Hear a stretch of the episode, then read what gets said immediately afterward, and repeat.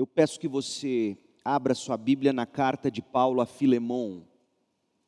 Filemão fica ah, depois de Hebreus, antes de Tito. E hoje nós vamos iniciar uma pequena jornada ao longo dessa carta. A carta de Paulo a Filemão. Nós vamos investir cerca de seis mensagens nesta série. Hoje pela manhã e à noite, se Deus permitir, serão mensagens mais introdutórias. Pela manhã nós vamos mostrar um pouco do cenário em que a gente está vivendo e vamos vamos verificar a relevância dessa carta. À noite a gente faz um panorama da carta e a partir das próximas mensagens a gente vai trecho a trecho desta que é uma pequenina carta, menos de 350 versículos, cerca de 350 palavras, melhor dizendo, no original grego. Há uma carta brilhante, como você verá, eu espero. Há uma carta escrita por Paulo a um homem de posses, cujo nome era Filemon. E nós vamos então, pela manhã, agora, refletir sobre poder para mudar o mundo. Poder para mudar o mundo. Filemon, nós vamos ler a carta toda com 25 versículos apenas. Eu, Paulo, prisioneiro de Cristo Jesus, escrevo esta carta junto com nosso irmão Timóteo, a Filemon, nosso amado colaborador, a irmã Áfia, que provavelmente era esposa dele, a Arquipo, que provavelmente era filho do casal, Arquipo, nosso companheiro de luta, e a igreja que se reúne em sua casa, ao que tudo indica, a igreja de Colosso se reunia na casa de Filemão. A, a carta aos Colossenses foi escrita ah, no mesmo instante, no mesmo momento, no mesmo período, por Paulo. Filemão e Colossenses. Verso 3: Que Deus, nosso Pai e o Senhor Jesus Cristo lhes dê em graça e paz. Sempre dou graças a meu Deus por você em minhas orações, pois ouço com frequência, Filemão, de sua fé no Senhor Jesus e de seu amor por todos do povo santo. Oro para que você ponha em prática a comunhão que vem da fé à medida que entenda, ou à medida que entender e experimentar todas as coisas boas que temos em Cristo. Seu amor, meu irmão, tem me dado muita alegria e conforto, pois Sua bondade tem revigorado o coração do povo santo. Por isso, ainda que pudesse exigir em Cristo que você faça o que é certo, prefiro pedir com base no amor. Eu, Paulo, já velho e agora prisioneiro de Cristo Jesus, suplico que demonstre bondade a meu filho Onésimo. Tornei-me pai dele na fé quando estava aqui na prisão. Onésimo não lhe foi de muita utilidade no passado, mas agora é muito útil para nós dois eu o envio de volta a você e com ele vai meu próprio coração. Gostaria de manter Onésimo aqui comigo enquanto estou preso por anunciar as boas novas, assim ele me ajudaria em seu lugar, Filemão. Mas eu nada quis fazer sem seu consentimento. Meu desejo era que você ajudasse de boa vontade e não por obrigação. Ao que parece, você perdeu Onésimo por algum tempo para ganhá-lo de volta para sempre. Ele já não é um escravo para você, é mais que um escravo, é um irmão amado, especialmente para mim. Agora ele será muito mais importante para você como pessoa e como irmão no Senhor. Portanto, se me considera seu companheiro na fé, receba Onésimo como receberia a mim.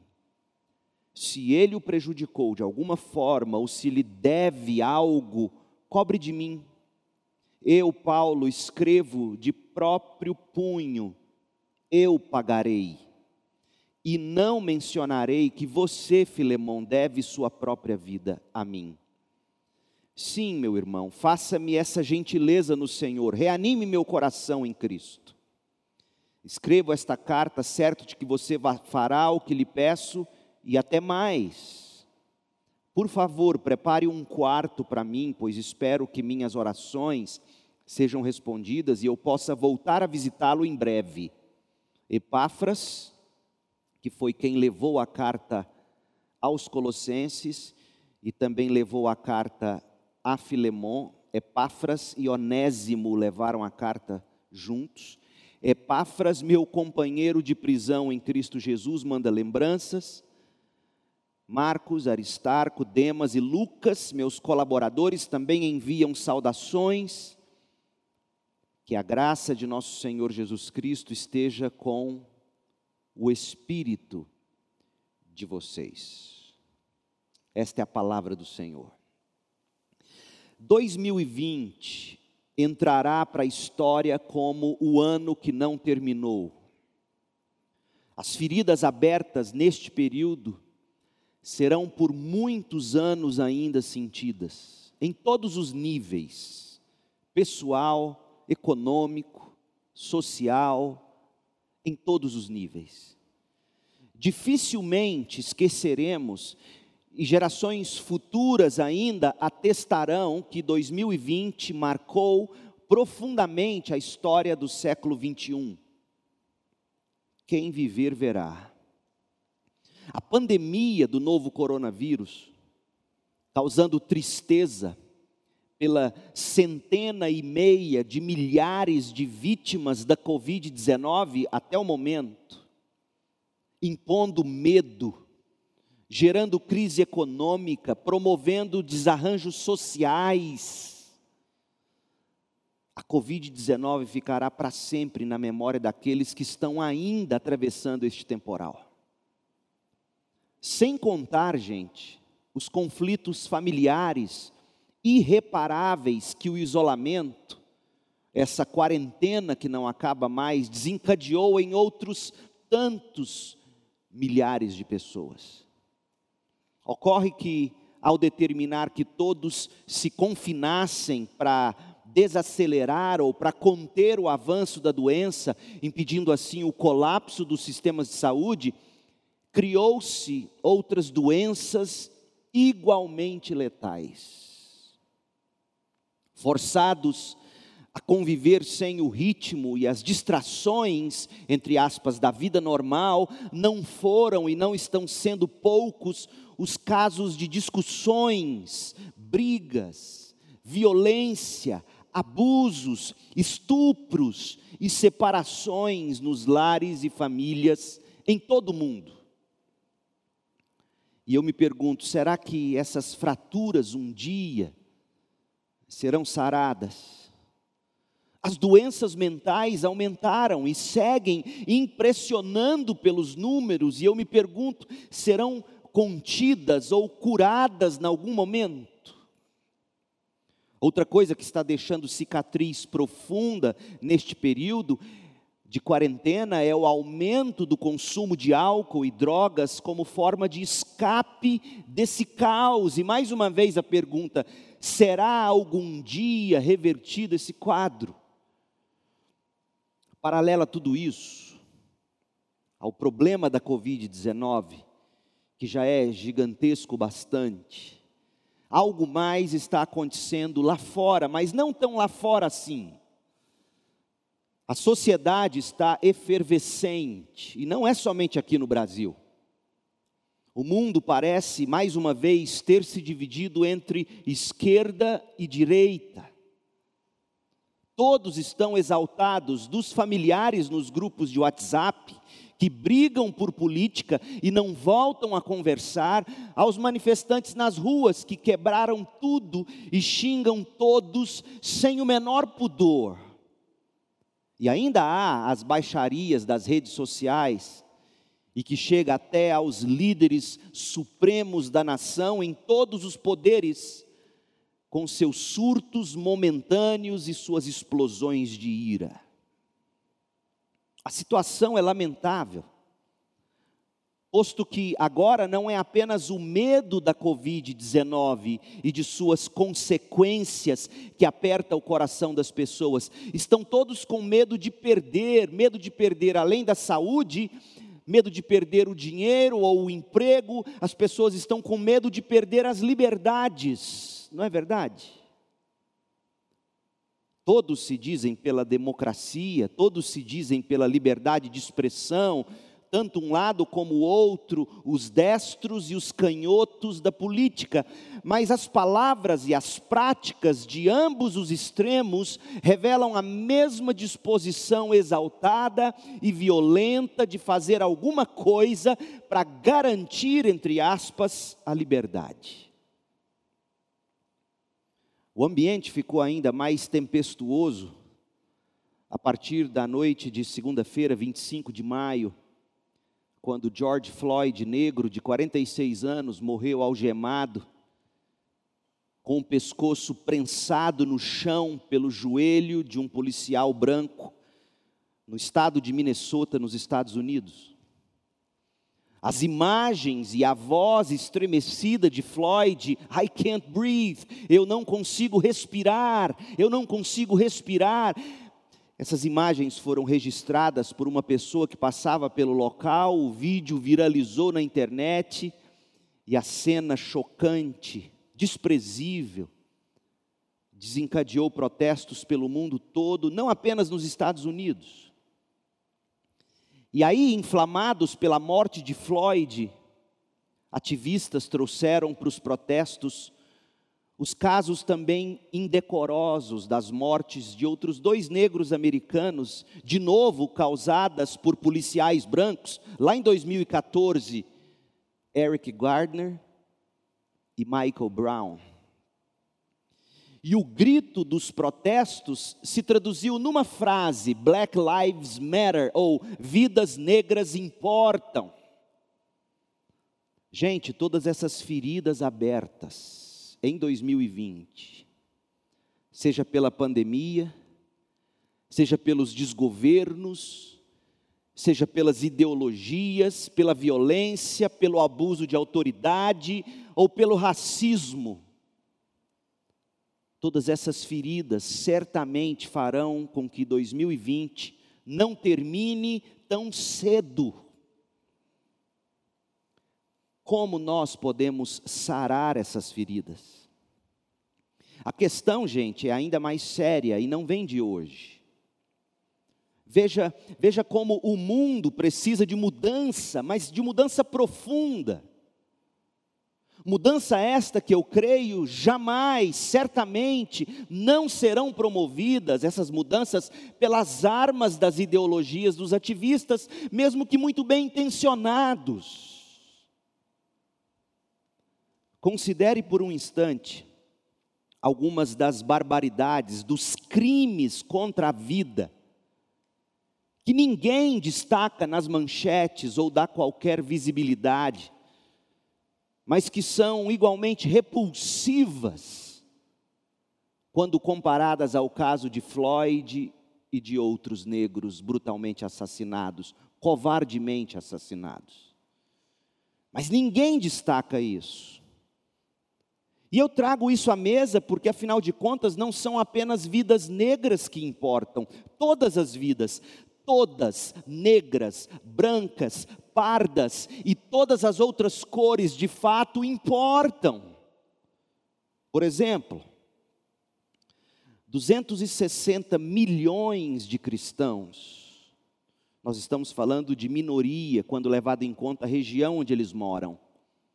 260 milhões de cristãos vivem atualmente em 50 países onde mais se persegue por causa da fé em Jesus Cristo. Em alguns desses lugares, especialmente no Oriente Médio, ouça bem, A perseguição a esses cristãos que são minoria chega a números próximos de genocídio, isso mesmo, genocídio. Mas você já ouviu a mídia falar em cristofobia? Claro que não. E aí eu pergunto, então essas vidas cristãs não importam, negros cristãos não importam. O jornal inglês The Guardian, em maio do ano passado, veja bem, em maio de 2019, publicou um relatório que documentou algo estarrecedor e, e, que eu não me recordo ter sido veiculado nas mídias brasileiras, pelo menos não na grande mídia do Brasil. The Guardian é um jornal respeitadíssimo na Europa, um jornal inglês.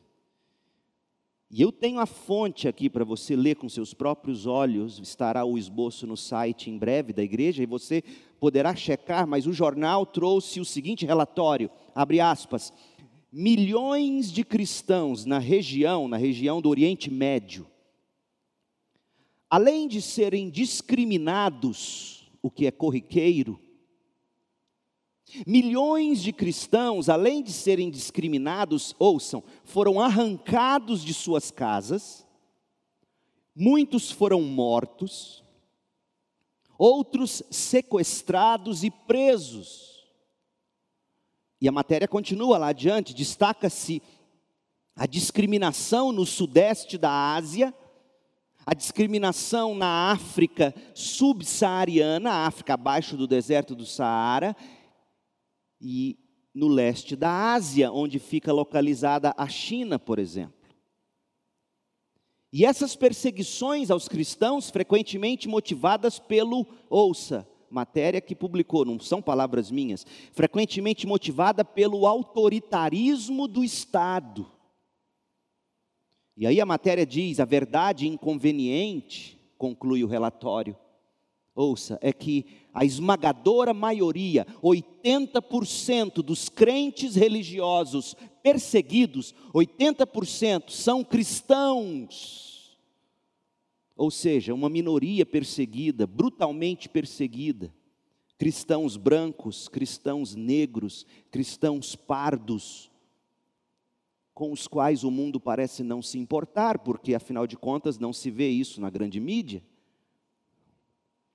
O mesmo jornal The Guardian, em junho do ano passado, publicou que na China, eu não estou usando aqui, gente, matéria de sites ou de jornais questionáveis, estou falando de The Guardian. Na China, estão fechando igrejas, prendendo pastores, e eu não sabia desse detalhe, estão reescrevendo as escrituras o jornal noticiou o seguinte: o Partido Comunista da China está intensificando a perseguição religiosa à medida que a popularidade do cristianismo cresce. Uma nova tradução da Bíblia, promovida pelo Estado, ouça, estabelecerá um entendimento correto do texto sagrado. O Estado está escrevendo a Bíblia para dar o entendimento, segundo o Estado, correto da Bíblia. Quem tem falado sobre isso? Não é apenas a vida de cristãos que parece não ter importância. Vida de crianças não nascidas também parece não ter qualquer valor. Segundo a Organização Mundial de Saúde, todos os anos no mundo, há cerca de 40 a 50 milhões de abortos, ou seja, aproximadamente 125 mil abortos por dia. Os números deste ano, 2020, deverão ser ainda maiores, uma vez que em diversos países liberaram a prática do aborto por causa da Covid-19. E de novo a minha pergunta: quem se importa com vidas não nascidas? E a vida das mulheres negras da Nigéria? Quem se importa com elas? A BBC News no Brasil divulgou em outubro do ano passado, 19, uma matéria estarrecedora, narrando a indecente história das desumanas fábricas de bebês na Nigéria que engravidam mulheres sequestradas para vender seus filhos. Olha o que diz a matéria. Na operação mais recente contra tráfico de seres humanos, isso acontece, tráficos de seres humanos, na Nigéria, a polícia libertou 19 mulheres e quatro bebês que eram mantidos em cativeiro no que eles chamam de fábrica de bebês, em Lagos, a maior cidade do país africano, a Nigéria. De acordo com as autoridades, essas mulheres foram enganadas, prometeram um emprego a elas com o objetivo de engravidá-las e depois vender os bebês. A polícia afirma que as crianças seriam traficadas, mas ainda não está claro quem são ou de onde são seus potenciais compradores. As meninas seriam vendidas, as bebês, as meninas bebês seriam vendidas por 830 dólares. E os meninos por 1.400 dólares. Tráfico de seres humanos, sequestros, estupros, escravização sexual são comuns naquela região. Para se ter uma ideia, na Nigéria, 48 mulheres são estupradas a cada hora. Vocês acham mesmo que a Covid-19 parou com tudo isso, já que ninguém está mais noticiando essas barbaridades? Claro que não. Por detrás dessa cortina da pandemia, todas essas maldades continuam sendo praticadas, não tenha você dúvida disso.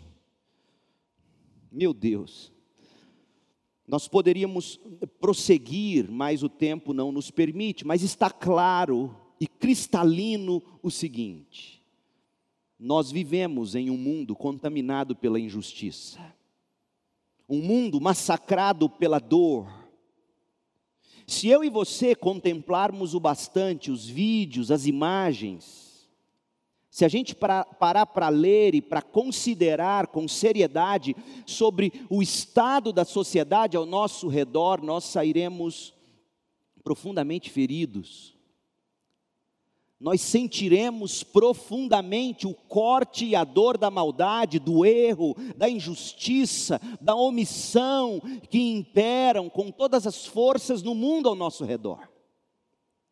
Vivemos, de fato, em um mundo caído no pecado. Em 2020, essas verdades parecem ter ficado estampadas de forma ainda mais aparente políticos tratando a pandemia de maneira politizada. De um lado e de outro, ideologizados ao extremo. A mídia tocando terror. E a perversidade de forma geral correndo solta. Meu povo, o mundo precisa de mudança, de mudança profunda, uma mudança poderosa e que certamente não virá do ativismo político ideológico, mesmo que seja encabeçado por cristãos. A mudança que o mundo precisa não virá de ideologias. De todas as mudanças que o mundo precisa, na série de mensagens que a gente inicia hoje na carta de Paulo a Filemão, meu desejo é destacar que a mudança que o mundo precisa é a mudança do coração que vai se traduzir, dentre outros, na forma como nós tratamos as pessoas. A mudança do coração que vai se traduzir na forma como nós tratamos quem nos persegue, como nós tratamos quem nos fere, quem mente para nós ou sobre nós, quem nos magoa, quem nos machuca a forma como nós tratamos quem nos trai. O coração transformado vai, vai mudar a forma de tratar quem nos defrauda. A forma como nós tratamos quem pensa diferente da gente. A forma como nós tratamos quem tem outra visão política, outra religião, outra cor de pele ou nacionalidade, outra posição social, outro nível cultural, outro patamar econômico, a forma como nós tratamos aqueles que nos governam ou desgovernam nossos países, a forma como nós tratamos autoridades, enfim, a forma como nós tratamos uns aos outros. O coração transformado transforma também para muito melhor a forma como nós tratamos uns aos outros. Isto porque a carta de Paulo a Filemon tem como mensagem a forma como nós devemos tratar uns aos outros. Você percebeu na carta, Paulo está dizendo a Filemon, como ele, Paulo, pai na fé de Filemon esperava que Filemon agora tratasse Onésimo, seu escravo, que havia fugido, como Filemon deveria tratá-lo no Evangelho. Então, a mensagem, a forma, a mensagem de Filemon nos informa também sobre a forma como a gente tem que tratar uns aos outros, especialmente aqueles que pecaram contra nós. Agora, é muito importante o que eu vou dizer. É preciso que se reforce que o cristianismo, ouça bem você, crente, o cristianismo, a mensagem do cristianismo não se resume a posturas, a costumes, a políticas públicas. Cristianismo não se concentra em definições de certo e de errado. A mensagem do cristianismo não é o moralismo, ou o capitalismo, ou o direitismo ou o esquerdismo. Cristianismo é sobre corações transformados e que, e que se comprovam por práticas piedosas. O alvo do cristianismo, ouça bem, não é principalmente, primordialmente o comportamento o alvo do cristianismo é o coração. Em outras palavras, alguém que teve o coração transformado pela graça de Deus por meio da fé em Jesus Cristo, Fé esta, arrependimento e fé estes que são promovidos pelo poder do Espírito Santo. Então, essa pessoa, transformada pela graça por meio da fé, agirá pelo Espírito de forma piedosa, inclusive na maneira de tratar as outras pessoas, conforme o fruto do Espírito em Gálatas 5, 22 a 23. Leia o fruto do Espírito, a lista desse, desses gomos que, que nascem desse fruto do Espírito, e veja se isso posto em prática não mudaria a forma de nos relacionarmos, seja em família, seja com ex-namorada ou ex-namorado, seja com membros da mesma igreja, amigos de trabalho ou de escola, nos parlamentos das democracias pelo mundo e assim por diante. Veja se o fruto do Espírito de fato não transformaria o mundo. Mas a mensagem do cristianismo não é o fruto do Espírito. O fruto do Espírito é fruto do coração que foi atingido e transformado pela mensagem do cristianismo, que é, Paulo resume a mensagem em 1 Coríntios 2,2. A mensagem do cristianismo é Jesus Cristo e este crucificado. No curso da nossa igreja, Membresia Importa, nós oferecemos esse curso aqui na igreja aos novos membros, aos candidatos aos batismos, a gente aprende na nossa apostila, na página 29, o seguinte: um cristão, o que é um cristão? Um cristão é alguém que antes e acima de tudo foi perdoado de seu pecado e reconciliado com Deus, o Pai, por meio de Jesus Cristo. Se essa é a definição de cristão, alguém que acima de tudo foi perdoado de seu pecado e reconciliado com Deus o Pai por meio de Jesus Cristo, a mensagem do cristianismo tem que focar nesses conteúdos. E, e, e essa pessoa reconciliada, isso acontece quando a pessoa, levada pelo Espírito Santo, arrepende-se de seus pecados, coloca sua fé na vida perfeita, na morte substitutiva, na ressurreição de Jesus Cristo, Filho de Deus. E aí adiante a apostila, no mesmo, no mesmo tópico aqui do texto, Cristo satisfez a ira de Deus e o cristão agora é declarado justo diante de Deus, chamado a uma vida de retidão, plena de esperança de um dia estar diante da majestade de Deus no céu. Esse é o cristão. Essa, portanto, é a mensagem central do cristianismo. Mas tem mais. O cristão é alguém que, pela virtude de sua reconciliação com Deus, foi reconciliado com o povo de Deus. Olha o que nós lemos na página 31 da apostila Membresia Importa. Ser considerado ou ser reconciliado com Deus por meio de Cristo, portanto, ser reconciliado com Deus por meio de Cristo, portanto, significa ser reconciliado com todos aqueles que estão reconciliados com Deus. Por isso que na carta a Filemão, quando Paulo vai tratar de tentar reconciliar Filemão e Onésimo, Paulo chama Filemão para si, diz: Filemão, você me ama, então você tem que amar Onésimo, porque eu, objeto do seu amor, eu amo Onésimo. Se você me ama, você ama também Onésimo. Se você me recebe, você também recebe Onésimo.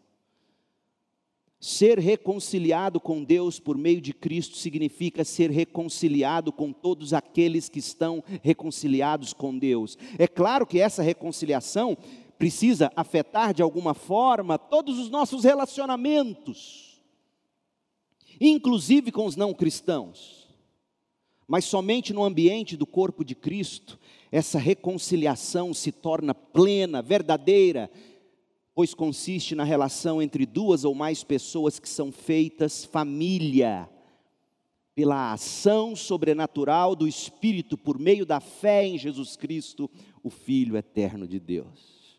Fecha aspas. Tudo que eu li e que está na nossa apostila, se comprova pelas palavras de Paulo aos crentes de Éfeso. Confira na sua Bíblia, Efésios 2, versos 14 a 16. Veja, veja por você mesmo se o que a gente acabou de conversar, discutir, se isso não tem pauta, raiz nas Escrituras. Efésios 2, de 14 a 16. Porque Cristo é a nossa paz Cristo é a nossa paz. Agora, paz, quando a gente fala em paz, a gente pensa em sentimento de paz. É impressionante como as pessoas transformaram esse, essa expressão paulina única e exclusivamente num sentimento. Ah, eu tenho paz, eu sinto paz. Cristo é a nossa paz com Deus, eu e Deus temos paz por meio de Cristo mas eu, eu tenho paz com os outros da família da fé. E aí isso sim traz paz ao coração. Cristo é a nossa paz, em que sentido? Cristo uniu algo que era impossível de ser unido: judeus e gentios. Pense em grupos étnicos que são impossíveis de serem unidos em Cristo é possível.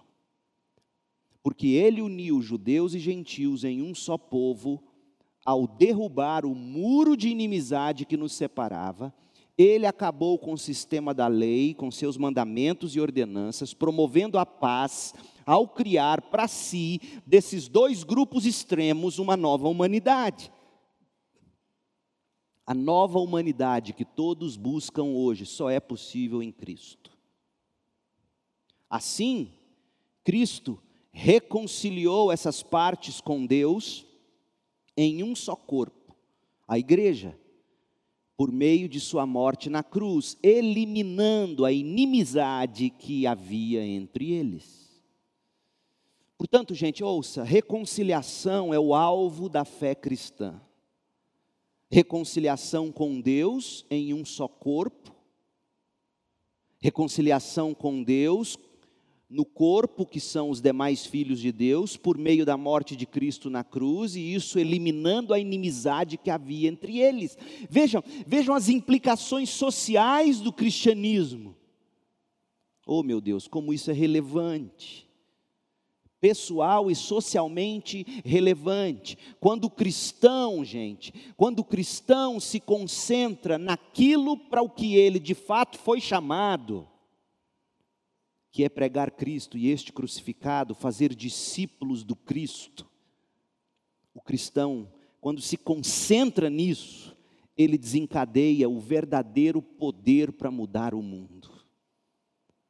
Por isso que a militância da igreja não é a dos ativistas políticos sociais.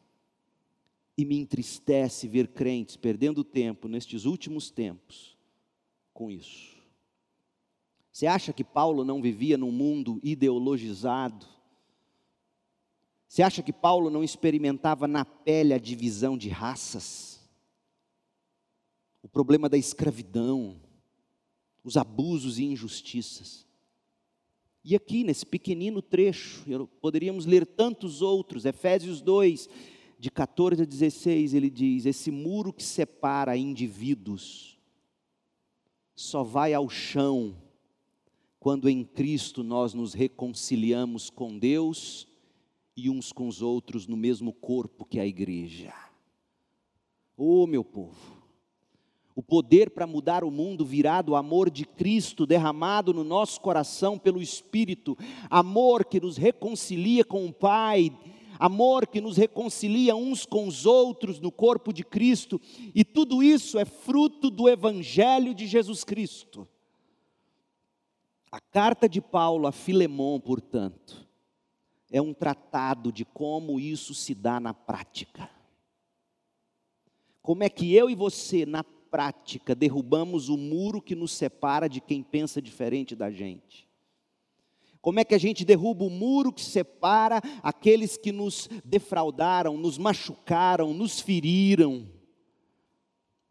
Como é que a gente separa esse muro?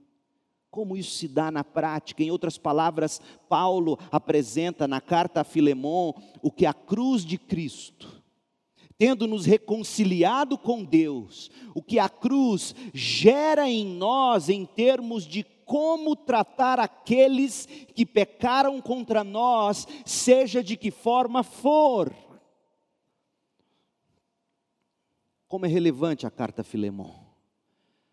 Hernandes Dias Lopes, Resumindo a mensagem da carta a Filemon, essa carta que ele chama de uma joia rara. Ele escreveu o seguinte, abre aspas, o cristianismo não é apenas um sistema de doutrinas. Ele tem um sistema de doutrinas, mas ele não é apenas um sistema de doutrinas. O cristianismo é, sobretudo, relacionamento com Deus e com o próximo. Amarás o Senhor teu Deus de todo o teu coração e ao teu próximo como a si mesmo. Paulo, escrevendo a Filemão, nos ensina que uma vez reconciliados com Deus por meio de Cristo, nós buscamos pelo Espírito a reconciliação com aqueles que roubaram de nós e fugiram, como Onésimo havia feito com Filemão. Como é que o Evangelho, uma vez penetrado o meu coração, me ensina a tratar quem um dia me feriu? Hernandes Dias Lopes, ele prossegue na sua descrição desse texto paulino, texto que nós temos em tela, e ele diz o seguinte: abre aspas, essa carta a Filemon é um manual de relacionamento trata de amor, trata de perdão, trata de restituição, trata de reconciliação. Embora a carta tenha sido escrita há quase 20 séculos, seus ensinos continuam vivos, atuais e absolutamente oportunos, fecha aspas. E o fundamento, gente, de tudo, como nós veremos, o poder capaz de mudar o mundo é o amor. No verso 9 da carta a Filemão, Paulo diz: Olha, não é por obrigação que eu quero que você perdoe e se reconcilie com Onésimo. O que eu te peço é com base no amor, não na obrigação. Por isso que ativismo ideológico, político, ele não transforma o mundo. Porque a mensagem do ativista não transformará o coração. O fundamento de tudo, como veremos, o poder capaz de mudar o mundo é o amor, o amor de Cristo. Amor que nos transforma, amor que nos constrange a não vivermos mais para nós mesmos, mas para Cristo, segundo os Coríntios 5, 14 e 15. Agora, sobre o poder do amor de Cristo que nos transforma para mudar o mundo, Leia o que Paulo escreveu. Leia comigo Romanos 13, de 8 a 10. Romanos 13, de 8 a 10. Não devam nada a ninguém. Paulo escreve. Não devam nada a ninguém, mas amor. Cadê o lugar, meu Deus? Está aqui, pronto. Não devam nada a ninguém, a não ser o amor de uns pelos outros. Quem ama seu próximo, cumpre os requisitos da lei. Porque os mandamentos dizem: não cometa adultério, não mate, não roube, não cobice. Esses e outros mandamentos semelhantes resumem num só: ame o seu próximo como a si mesmo. O amor não faz o mal ao próximo, portanto, o amor cumpre todas as exigências da lei de Deus. Percebe? Quando você ama de fato o próximo, você não comete adultério. Quando você ama de fato o próximo, você não mata. Quando você ama de fato o próximo, você não rouba e nem cobiça.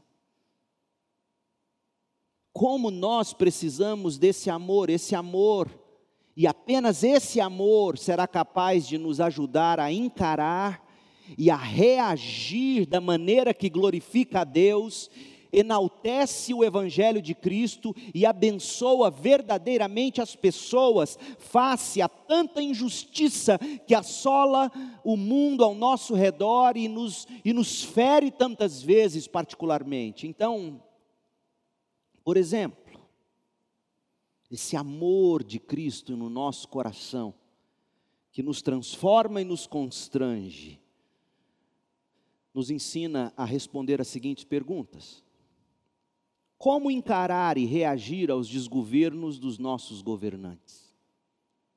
Como crente? Como encarar e reagir a alguma ideologia ou cosmovisão que parece me ameaçar? Como? Com o coração cheio do amor de Cristo, como eu encaro e como eu reajo a essas ideologias? Como encarar e reagir à brutalidade de policiais brancos matando negros? Como encarar e reagir ao problema do aborto? Como encarar e reagir à escravidão sexual na Nigéria?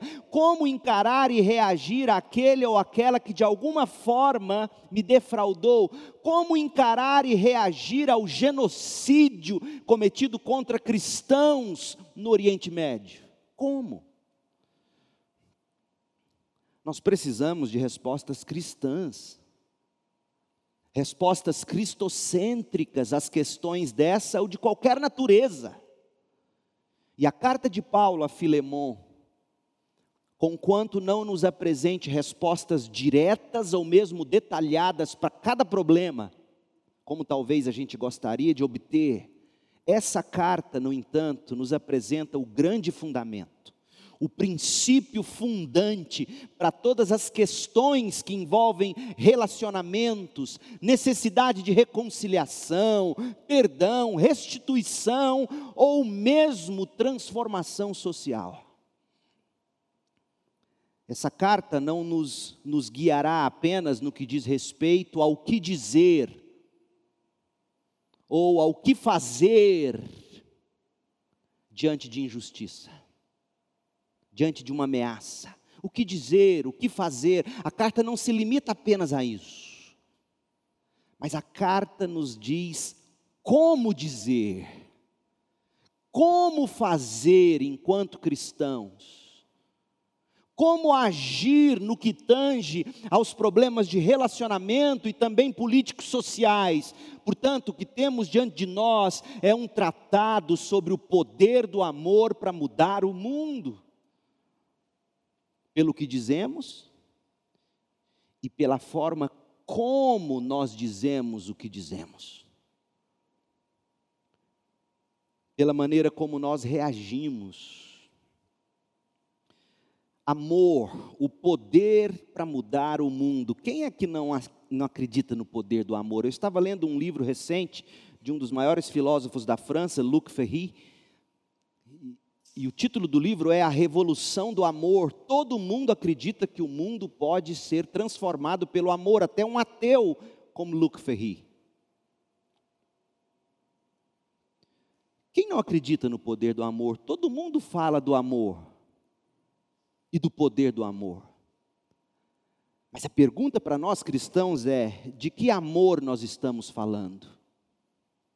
O amor que tem poder para de fato mudar o mundo é o amor que está estampado no Evangelho de Cristo, amor este que desse Evangelho também escorre. É o amor que o Evangelho revela, é o amor que o Evangelho reverbera na minha vida. O Evangelho é a fonte de poder do amor. E Paulo deixa isso claro na carta que ele escreveu a Filemão, como a gente vai ver ao longo do nosso estudo nas próximas mensagens.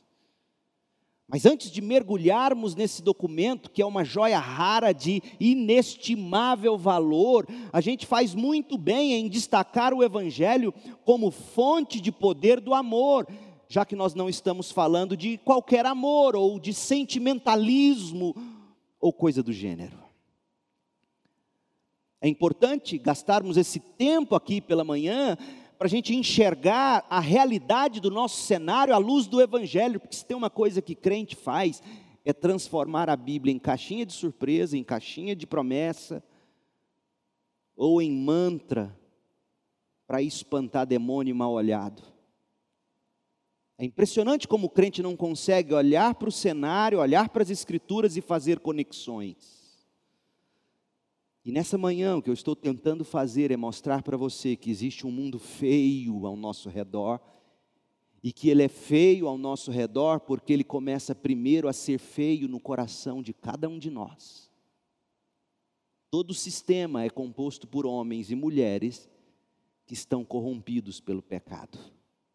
E a única maneira de mudar o mundo é mudar o coração pelo amor que o Evangelho revela. E esse coração mudado agirá como Paulo ajudou Filemão a agir, para restaurar relacionamentos. O Evangelho, o Evangelho de Cristo, as boas novas da vida e da obra de Cristo, é a fonte de poder do amor.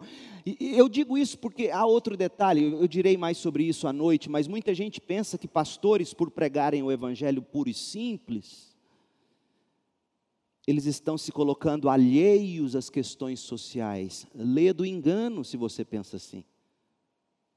Porque o evangelho puro e simples, verdadeiramente pregado e ensinado, vai transformando coração em coração. E esses corações, ensinados verdadeiramente pelo Evangelho, e não por doutrinas denominacionais, ou porque muito, durante muito tempo igrejas viveram de programas denominacionais. E programa denominacional não, não transforma ninguém, por mais que seja trazido em nome de Cristo. Mas se o pastor se preocupa de fato a pregar, a ensinar e a discipular o Evangelho, ele é um revolucionário no melhor sentido do termo. Mas o que a gente vê na igreja é o que? É um bando de gente que diz ter o evangelho, mas que não sabe viver e aplicar. Considera namorar sem entender o evangelho. Namora sem entender o evangelho. Termina, não tem o evangelho, e aí pastor tem que ficar apartando briga de ex-namorado, de ex-marido e mulher. Por quê? Porque nunca viveram o Evangelho. O Evangelho, o Evangelho de Cristo, as boas novas da vida e da obra de Cristo, é a fonte de poder do amor. Como assim? Veja, rapidinho, veja a carta a Filemon. Olha como o Evangelho na prática muda realidades sociais, econômicas, familiares, realidades interpessoais. E muda porque primeiro mudou a mim, lembre-se disso. Muda o indivíduo para que o indivíduo propague para outro, que propaga para outro, e esses indivíduos, agora tomados pelo Evangelho, mudam a estrutura. Não adianta você impor uma estrutura se não houver coração. Veja, primeiro, o Evangelho é poderoso para promover perdão e reconciliação. Onésimo, o escravo, o servo, havia roubado de Filemão que era patrão dele, e fugiu. Mas se reconciliaram. Como é que a gente sabe que eles se reconciliaram, já que a Bíblia não fala nada? Ué, a carta ficou preservada. Imagine você, Filemão, recebendo essa carta, lendo, ficou nervoso com Paulo, sabe o que ele faria? Punha fogo no pergaminho. Ninguém teria acesso a essa carta nunca. Mas se ele leu, e se tal ficou preservada, pela direção do Espírito, que, como diz Wayne Gruden na sua teologia sistemática, eu acredito que a inspiração bíblica envolve também a preservação dos documentos que a gente precisaria ter. O Espírito trabalhou para preservar esse documento através da vida do Filemão, que foi transformado, perdoou e se reconciliou com Onésimo.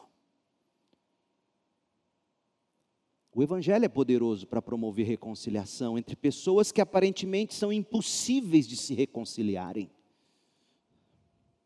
O Evangelho é poderoso para promover igualdade e aproximação, em segundo lugar. Onésimo e Filemão foram tratados com igualdade pelo apóstolo que não julgou com parcialidade. Paulo poderia ter tirado vantagem da situação e enaltecido Filemão, afinal de contas, Filemão era que era o homem do dinheiro. Filemão era que era o homem influente. Mas Paulo chega a ser duro com Filemão, duro em amor, como veremos com mais detalhes ao longo da carta. Por quê? Porque ele trata os dois com igualdade, ele promove a igualdade, ele promove a aproximação. O Evangelho é poderoso para isso. O Evangelho é poderoso para transformar erros e coincidências em providência. Que veja a história: Onésimo roubou e fugiu. Provavelmente fugiu para Roma, onde Paulo estava preso. E por que Roma? Porque Roma era a grande metrópole. Se esconder em Roma, no meio da multidão, era fácil. Mas na providência de Deus, ele cruza o caminho de Paulo na prisão, talvez levado por alguém, não sabemos, não dá para conjecturar. E o Paulo com quem ele vai conversar é o Paulo que anos atrás havia ganhado o patrão dele, Filemão, para Cristo. Isso não é coincidência, isso é providência. O Evangelho transforma nossos erros e aquilo que julgamos ser coincidência ou o dedo do diabo em providência divina para nossa salvação e restauração. O Evangelho tem poder para isso. O Evangelho é poderoso para transformar morte em vida. Onésimo, pela lei corrente, estaria sentenciado à morte, já que roubou seu patrão e fugiu mas de fato, pelo Evangelho, ele encontrou vida eterna. Resumindo as maravilhas do Evangelho estampadas aqui nas palavras de Paulo, Hernandes escreveu assim: a carta a Filemon mostra de forma eloquente a vitória do Evangelho. O pecado separa, segrega, afasta, o Evangelho aproxima. O pecado destrói relacionamentos, o Evangelho reconcilia. O pecado traz prejuízo, o evangelho traz restituição. O pecado produz tristeza e decepção, o evangelho promove alegria e contentamento. O pecado torna as pessoas prisioneiras, o evangelho as torna livres. Fecha aspas. A fonte de poder do amor é o evangelho de Cristo.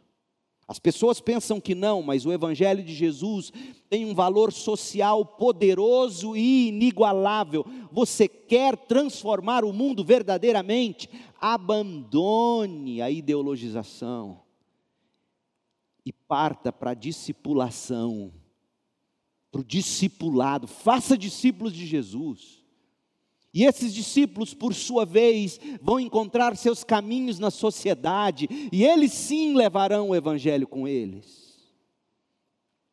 Olha o que Hernandes documenta. Nós vamos falar mais sobre a escravidão no, no período neotestamentário e como o cristianismo contribuiu para destruir a escravidão. Mas, mas ouça o que Hernandes, e ele resumiu muito bem. Ele diz assim: o cristianismo venceu a escravidão não pela revolução das armas, mas pelo poder do amor. A escravidão era uma dolorosa realidade, os escravos não tinham direitos legais, pela mínima ofensa, eles podiam ser açoitados, mutilados, crucificados ou entregues às feras. Não lhes era permitido matrimônio permanente, mas somente uniões temporais que podiam ser rompidas segundo a vontade do dono.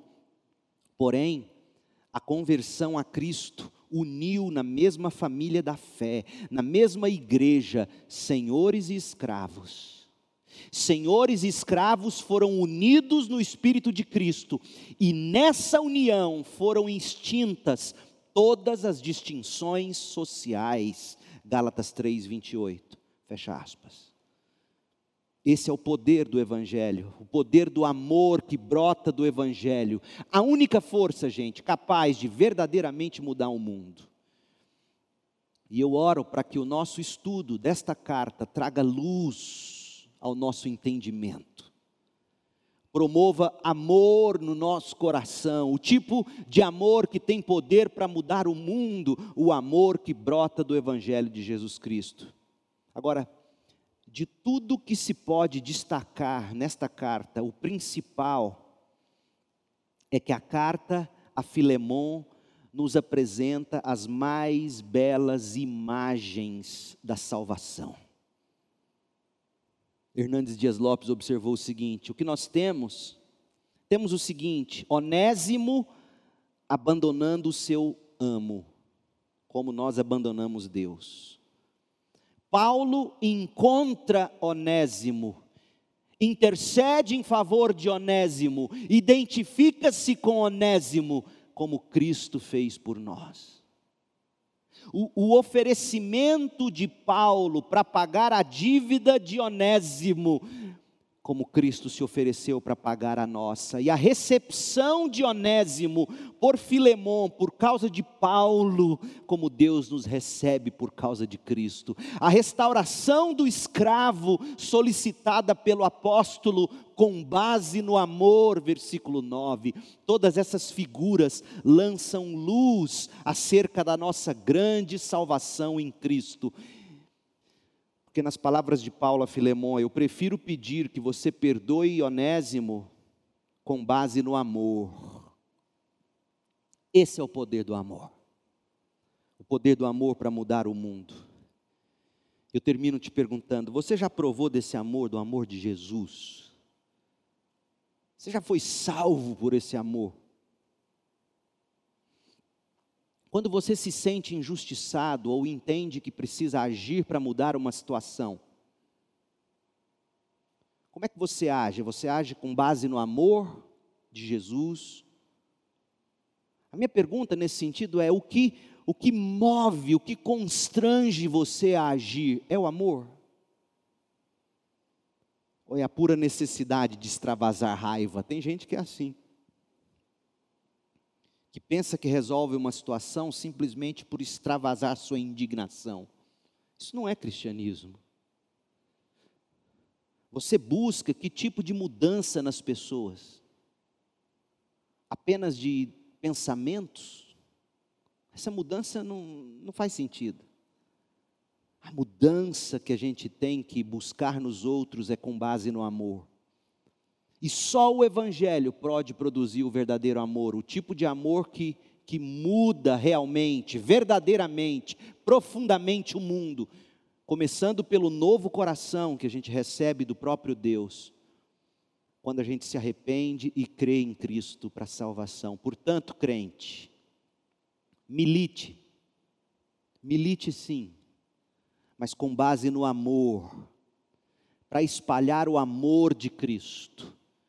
Pega a visão, crente.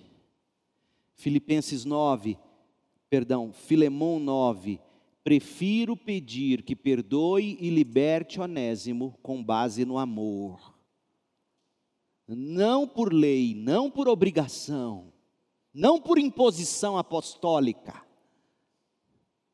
mas se o amor de Cristo que eu preguei para você, Filemão, se esse amor transformou você, ele constrangerá você a verdadeiramente agir em amor e lançar a conta, e lançar a ofensa que Onésimo cometeu contra você na conta de Cristo.